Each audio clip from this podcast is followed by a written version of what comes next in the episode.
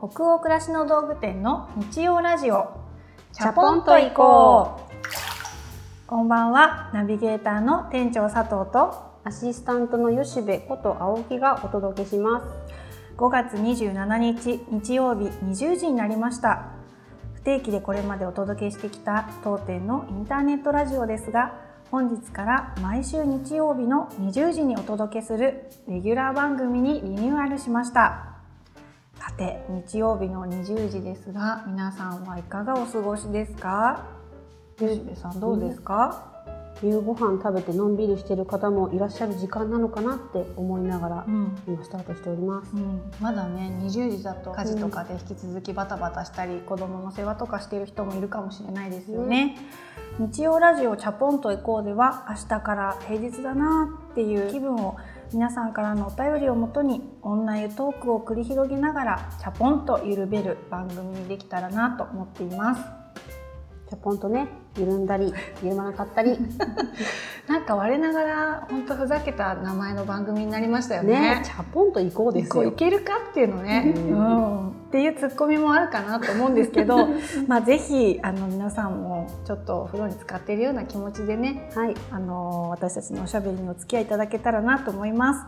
番組は、え、これまでとちょっと違って約10分と短めになります。今回からながら再生もできるようになりましたので是非お好きなタイミングや家事の合間移動中などに気軽に楽しんでいただけると嬉しいです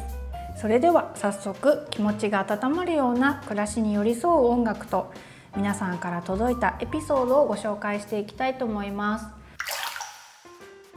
今日のテーマは料理中の定番ソングです。今回もたくさんのお便りいただき本当にありがとうございました。隅々いつもね読ませていただいてるんですけど、うん、今日はその中から1通のお便りをご紹介したいと思います、えー、ラジオネームふむふむさんから届きました。あれ？ふむふむさん2回目の？2回目の方ですね、ね、ありがとうございます。嬉しいです、えー、私がおすすめする料理中の定番ソングは？離れ組の家族の風景です。これは日曜日のゆったりした気分で夜ご飯を作る時の曲です。まさに今の時間にぴったりな、うん、ね。ね曲ですね、うん、えー、明日からまた仕事だからと家でゆっくり過ごした日は少し早めに食事の支度を始めます。平日には作れない少し手の込んだもの盛り付けもワンプレートより小鉢を並べてみたりさりげない日常にしみじみ感謝したくなる曲です。ちなみに平日のご飯作らねばの義務感優先の時はビヨンセのクロ Crazy in Love です。ビヨンセや渡辺直美さんのようにパワフルな女性をイメージしてどうってことないわと気分を上げて挑んでいます。だそうですよ。挑んでるんですね挑んでるんですね。このね日曜日の離れ組とね、うん、平日のビヨンセのテンション感の違いよ。なんかね幅うん、幅広いじゃないけどなんだ、うん、なんだ？でもこの差分かりますよね私たちも。すごく、うん、平日ってまだ戦闘態勢というか明日もあるし今日ご飯が終わってもまた同じ一日が忙しい一日が始まるしっていうのと、日曜日ってやっぱちょっと違いますよね。あとあのふむふむさんが教えてくれた「離れ組の家族の風景」っていう曲、うん、もう歌詞もメロディーもすごく私も好きなんですけど離れ組自体が前の放送でも言ったかもしれないんですけどすごく個人的にも好きなんですよね。うんうん、もう他にもいっぱいいろんな離れ組で好きな曲あるんですけど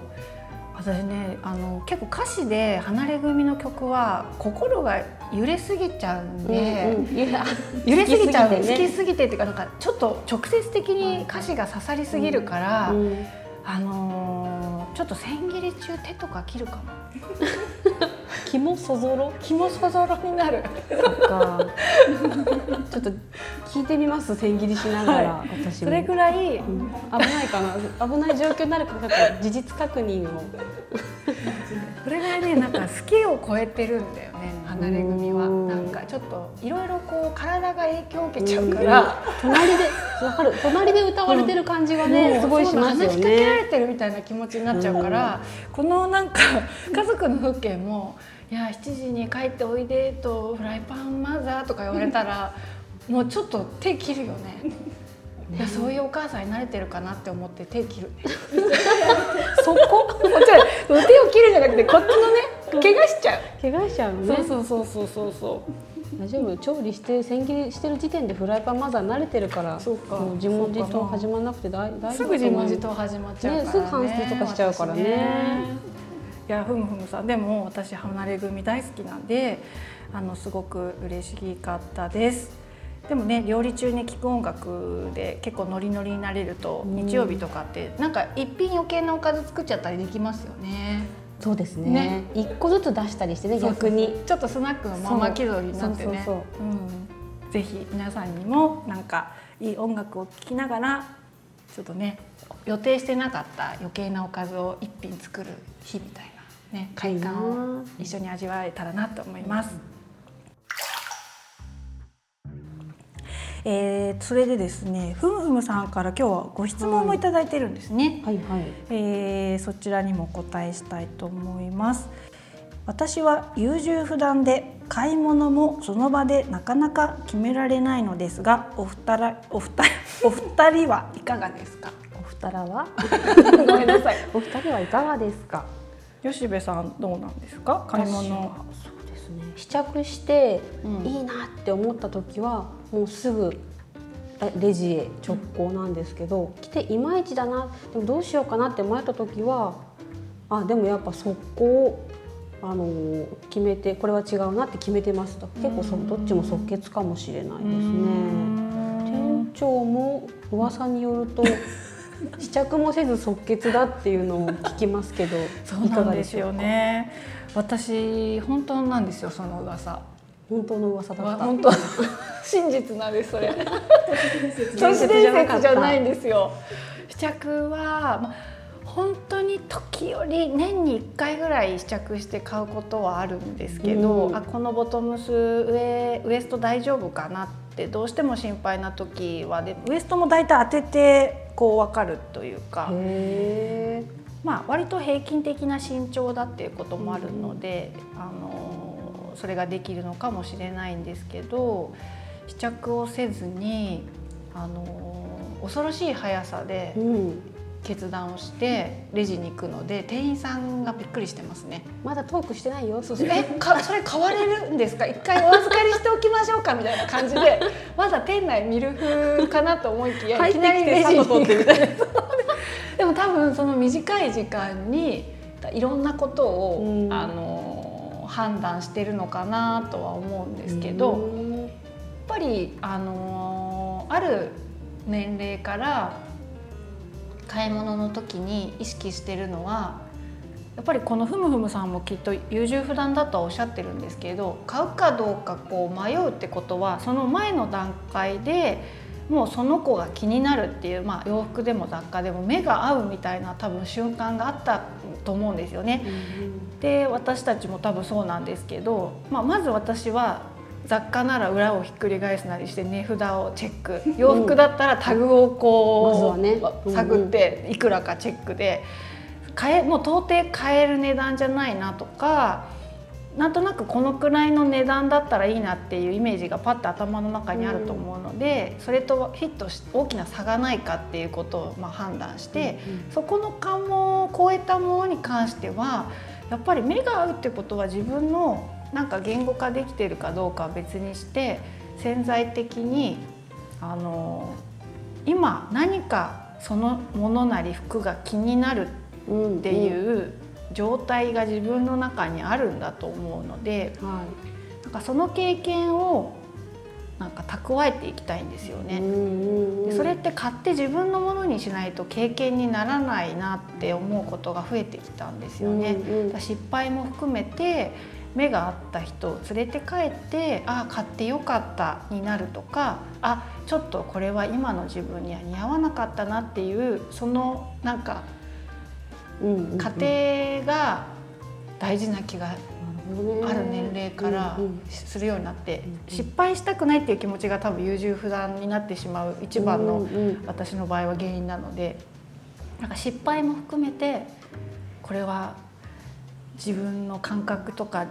人生を豊かにするための経験値を積んでるんだってすごい思うようになってからは、ね、決めるようにしたんですね。決めるようにしたというかもう目があったってことは何かあるのかなって、ね、それがもうお財布との相談で秘訣されない限りは、うんうん、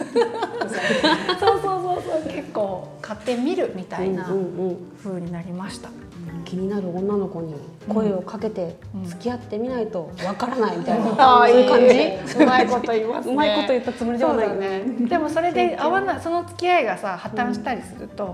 あこう人って合わないんだなとか、うんうん、あの自分の身の丈に合わない人を口説いちゃったなみたいなのってあると思うんですけど、ね、でもやっぱさらに次に付き合う人ってよりフィット感があるかもしれないじゃないですか。うんうん、人間ってやっぱまた人間ってって言っちゃったけど、はい、人間の話しましょう。人間の話しちゃう人間のまとめしましょう。だからまっすぐはいかないですよね。やっぱりこうねあの曲線を描きながら、あのなんて言うんだろう。まっすぐあの行くことってできないからやっぱりそのぶつかる体験を買うみたいな感覚は、まあ、買い物だけに限らず仕事の決断とかもすごいそういうとこあるかもしれないですね。正しい決断をしようと思うと一生決められないことって多いじゃないですか。あだんだんでもチャポンと感がほらななくなってきたから。そろそろこの辺にしようかな。はい、うん